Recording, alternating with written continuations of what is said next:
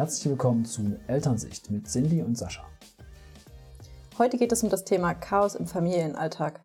Vor allem Situationen, in denen man das Gefühl hat, die Kontrolle zu verlieren oder die Beherrschung. Und das nicht, weil die Kinder nicht gut funktionieren, sondern vor allem, weil die Umstände schlecht sind. Genau, und eine Situation ist zum Beispiel die Unordnung in der Wohnung.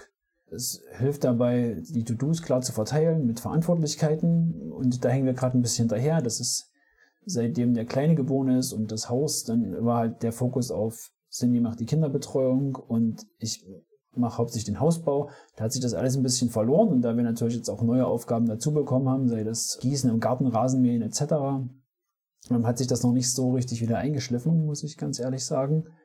Und der zweite Punkt wäre, dass man diese Verantwortung auch wirklich abgibt. Ne? Dass wirklich einer sagt, okay, ich bin fürs Einkaufen verantwortlich. Das heißt für mich, ich schaue in den Schrank, wie sieht's aus, was brauchen wir. Ich fülle die Einkaufsliste. Der andere kann die Einkaufsliste natürlich auch mitbefüllen. Wir haben dann ein gemeinsames Tool, was wir nutzen. Aber es sollte halt nur einer verantwortlich sein. Also mir ist das letztens passiert, dass ich einfach vergessen habe, Brot zu kaufen. Ich kam dann halt pünktlich zum Abendessen nach Hause und es war kein Brot da. War jetzt nicht ganz so schlimm, es war noch Zeit, haben die Kinder Nudeln gegessen, das mögen sie eh lieber, aber war halt in dem Moment meine Aufgabe, der ich nicht nachgekommen bin. Genau, wir haben es eben nicht abgesprochen. Das war ein bisschen das Problem, dass ja, du gehst einkaufen, aber über das Thema, wer befüllt eigentlich die Liste, haben wir nicht gesprochen. Und das wäre halt gut, wenn man das vorher schon äh, einfach durch Verantwortlichkeiten geklärt hätte. Also auf die Liste setzen kann ja immer jeder was, aber derjenige, der dann eben fürs Einkaufen verantwortlich ist, ist eben auch dafür verantwortlich, die Liste sich nochmal anzugucken. Also so fände ich es gut. Ja, also das ist eine Lösung, die bei uns gut klappen würde. Bei euch kann es auch ganz gut sein, dass das halt geteilt ist, wenn einer irgendwie Spätschicht hat und danach einkaufen geht oder davor. Das ähm, kommt ja immer auf die Familie an, aber es hilft halt immer, das ein bisschen klar zu definieren und zu sagen, okay, wer macht wann was. Ja, und da habe ich letztens ähm, was zum Thema Mental Load gehört und gelesen. Ja, heißt eigentlich nichts anderes, als dass es oft so ist, dass zwar die Verantwortlichkeiten zwischen den Partnern gut verteilt ist oder äh, in dem Fall ging es, glaube ich, um Mann und Frau, gut verteilt ist oder man glaubt, es gut verteilt zu haben, da eben ähm, es trotzdem das Problem gibt, dass eben die Verantwortung, über die wir gerade gesprochen haben, dann meistens so äh, indirekt doch noch bei der Frau liegt. Also wenn ich jetzt sage, äh, du kümmerst dich äh, um die Wäsche, also nur ein Beispiel, ich weiß, du kümmerst dich um die Wäsche und du machst das auch in der Regel ganz gut. Ähm, Sie meinen mich. ja, natürlich, ich spreche ja mit dir. Ähm, genau, also wenn, wenn du dich um die Wäsche kümmerst, habe ich eben noch im Kopf als Frau, ähm, ja, wir brauchen morgen neue Hosen für das Kind. Und äh, ich mich dann trotzdem irgendwie verantwortlich fühle, äh, dass das dann auch wirklich da ist. Ja, und, und der Mann ist bei uns, Sascha, ich weiß, du äh, rebellierst schon wieder innerlich, ähm, meistens nicht der Fall. Aber es gibt wirklich Situationen oder Pärchen, bei denen ist es so, dass eben der Mann eben ausführende Kraft ist und, ähm, und sagt, ja, ich kümmere mich um die Wäsche, ich wasche ich wasch die auch. Ähm, aber die Frau eben immer noch diese Aufgabe für sich im Kopf hat und das eben wirklich sehr, sehr belastend sein kann für, ja, für die Frau in dem Fall. Also als, als kleiner Appell ähm, oder als kleine Unterstützung für die Männer, wir haben halt auch das schon, also ich habe das schon bei, bei einigen Bekannten gesehen, dass die Frauen nichts ab, abgeben wollen. Also in dem einen Haushalt, da putzt die Frau die Wohnung, weil sie der Meinung ist, der Mann macht das nicht ordentlich genug. In dem anderen Haushalt wäscht die Frau die Wäsche, weil ihr nicht gefällt, wie der Mann die Wäsche aufhängt. Dass dann halt irgendwie die Klammern an der falschen Stelle sind und das dann Spuren im Stoff gibt.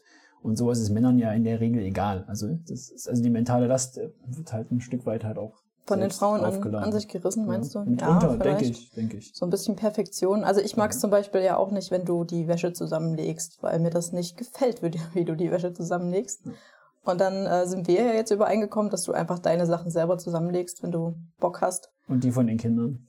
Nee, die von den Kindern lege ich auch gerne selber zusammen. Also, also unser Übereinkommen ist eigentlich aktuell, die Wäsche ist fertig und ähm, es gibt dann, also wenn du dann abends noch Zeit hast und die zusammenlegst, dann machst du das und ansonsten lege ich die dann einfach zusammen und ja. das dann weg. Das ist ja auch gut. Ich meine, ich will ja auch, dass es ordentlich ist.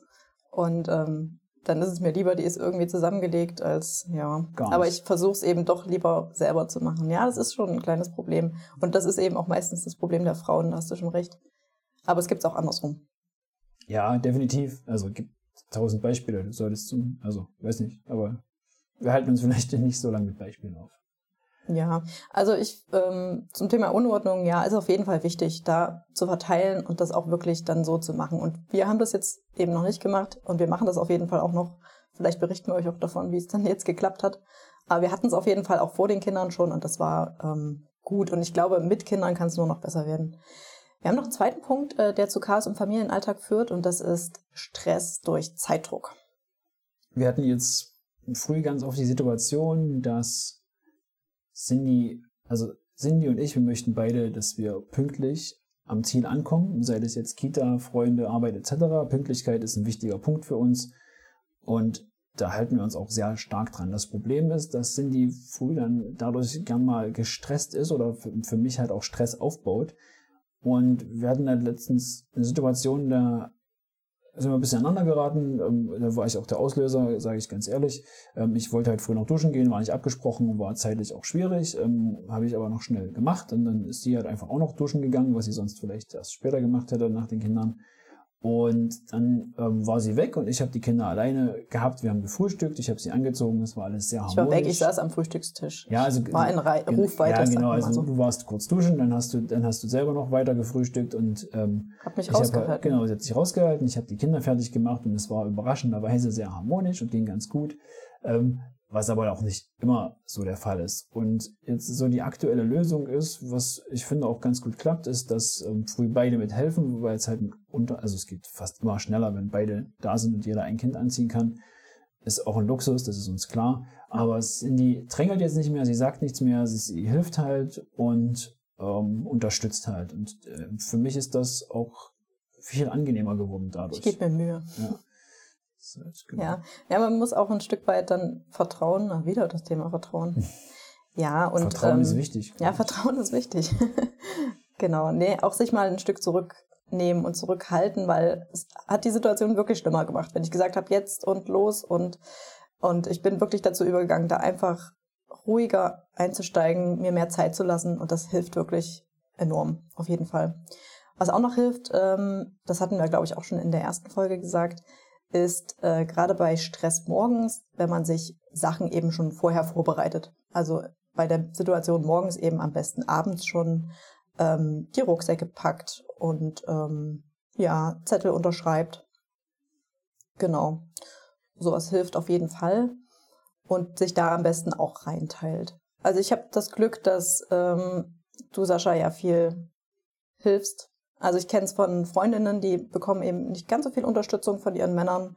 Ähm, jetzt nicht, weil die irgendwie super konservativ sind, ähm, sondern weil es manchmal auch einfach von der Zeit her nicht passt und die Jobs sehr anspruchsvoll und stressig sind, sie vielleicht noch weit fahren müssen.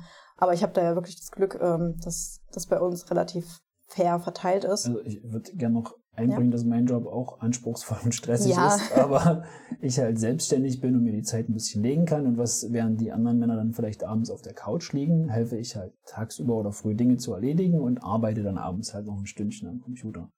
Ja, so mache ich es auch. Also es muss ja nicht immer diese Frau-Mann-Verteilung sein, die ist ja bei uns auch nicht gegeben.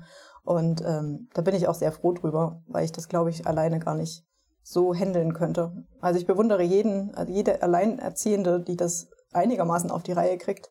Ich glaube, ich könnte es nicht.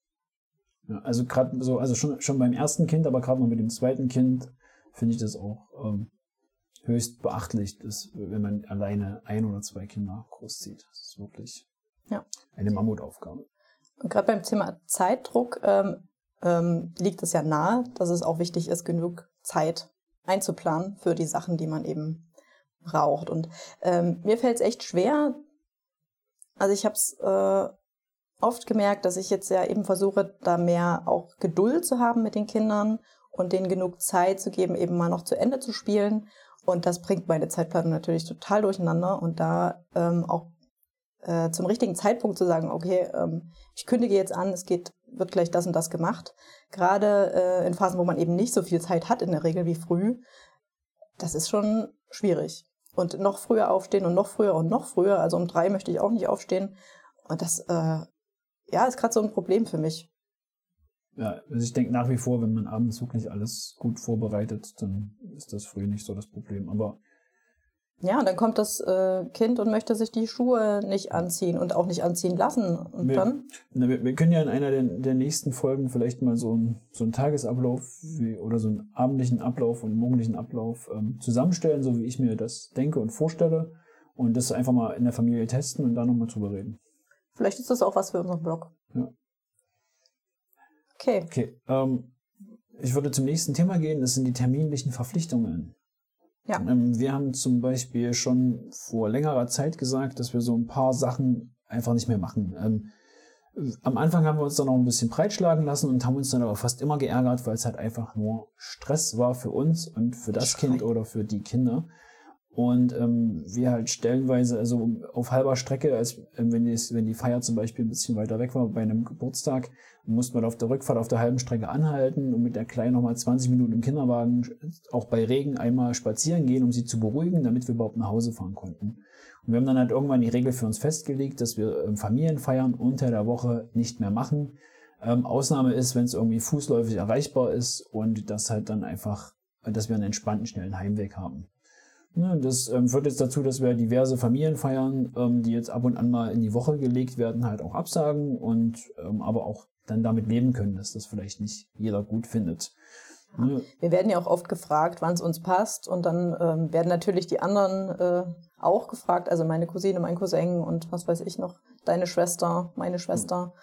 Die werden halt alle gefragt und da einen Termin zu finden, ist ja immer schwierig. Und einen, ja, Genau. wenn es dann eben ein Termin ist, der uns nicht passt, dann versuchen wir uns da jetzt nicht ein Bein auszureißen oder wir wissen meistens im Vor Vornherein schon, das wird nichts, da, da ist jemand total hungrig oder ja gut, wir nehmen dann, könnten auch was mitnehmen. Aber wenn es wirklich von den Umständen her einfach nicht gut für uns ist und sich nicht gut anfühlt und Stress verursacht schon beim dran denken, warum, ne? Dann gehen wir eben die Oma äh, eine Woche drauf mal am Wochenende besuchen. Auch kein Problem. Genau. Das, also das machen wir dann meistens, wir sagen, okay, das passt jetzt nicht, aber wenn ihr da irgendwie am Samstag oder Sonntag Zeit habt, dann kommen wir gerne mal vorbei. Und das ist dann auch ähm, für die Großeltern meistens entspannter, weil dann ist ja auch der Fokus für, für die Kinder oder für uns mehr da, da kann man ein bisschen in Ruhe reden, als bei einer Familienfeier, wo jetzt irgendwie 20 Leute da sind. Genau. Ja, das sind eigentlich schon unsere drei Punkte gewesen. Unordnung in der Wohnung, Stress durch Zeitdruck und terminliche Verpflichtungen, die bei uns vor allem zur Chaos im Familienalltag führen. Vielleicht habt ihr ja noch ein paar andere Punkte. Ihr könnt uns gerne schreiben. Gerne an mail.elternsicht.com. Und ja, wir freuen uns vielleicht auch über Beispiele oder Sachen, die, die ihr ähm, anders oder besser löst als wir. Ähm, das nehmen wir dann gerne mit in die nächsten Folgen auf. Ja, wäre auf jeden Fall spannend. Dann bis zum nächsten Mal. Tschüss. Tschüss.